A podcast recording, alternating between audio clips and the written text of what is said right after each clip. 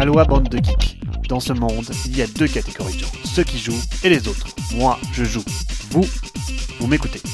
Salut à tous, dans l'actualité cette semaine, Asmodée en ébullition, Richard Garfield fait vibrer la GameCon avec Keyforge et toujours autant de sorties au programme. L'épisode 2, saison 2 de la saga Asmodée n'a pas tardé à arriver, composé de trois facettes cette fois-ci qui démontrent les directions que prend le bateau Asmodée. D'abord son rachat qui débute la valse des réorganisations, comme souvent après de larges acquisitions de groupes.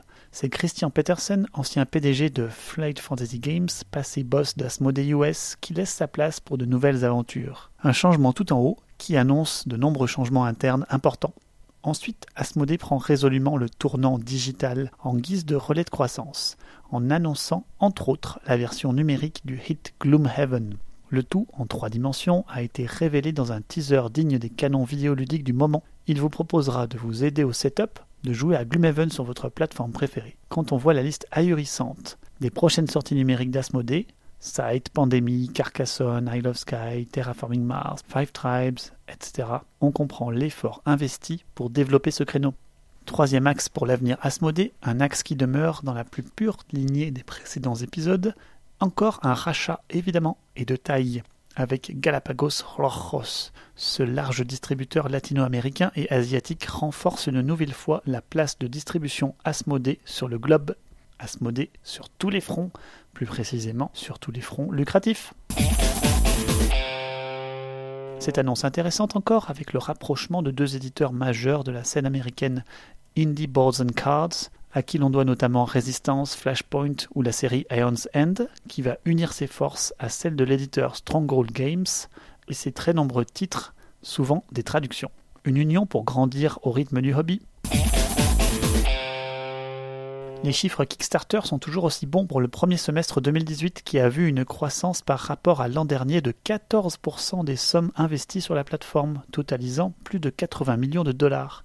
Si le nombre de projets enregistrés n'a pas bougé, le ratio de projets fondés avec succès a, lui, explosé, passant à deux tiers des projets étant maintenant des succès. Le jeu de société conforte sa pole position sur la plateforme participative et le système croît encore et encore en volume financier.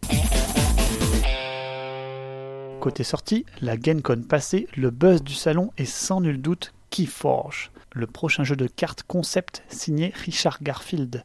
Le jeu est porté par FFG et propose de vous vendre des decks toujours uniques dans la boîte que vous achetez un principe qui semble utopique, mais qui prend forme grâce à un système bien particulier et des règles modulaires.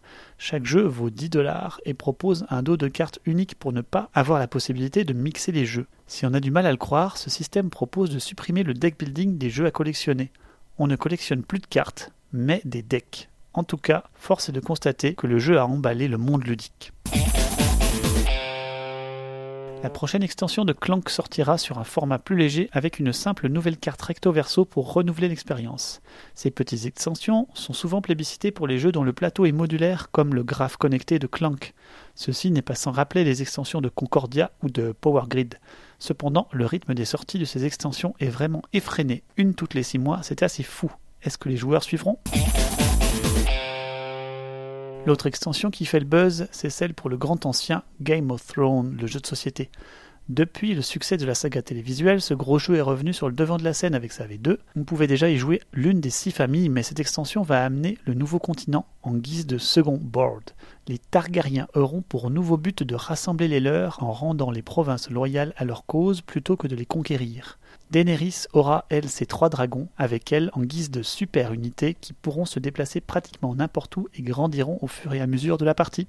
Avec la nouvelle carte, les deux nouvelles maisons permettant de jouer jusqu'à 8 joueurs, les nouveaux personnages et un nouveau système de vassaux pour jouer avec moins de joueurs et simuler plus ou moins les factions non jouées, nous n'avons pas fini d'intriguer et de batailler à Westeros.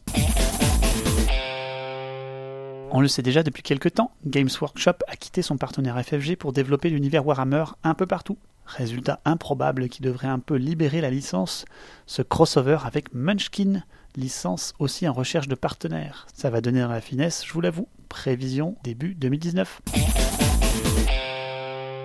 Vampire la Mascarade revient non seulement en jeu de rôle, mais aussi en jeu de plateau Legacy, s'il vous plaît. Héritage, prévu pour SN 2019, couvre 700 ans d'histoire de vampires et proposera aux joueurs d'incarner une lignée de vampires ou d'espions vampires.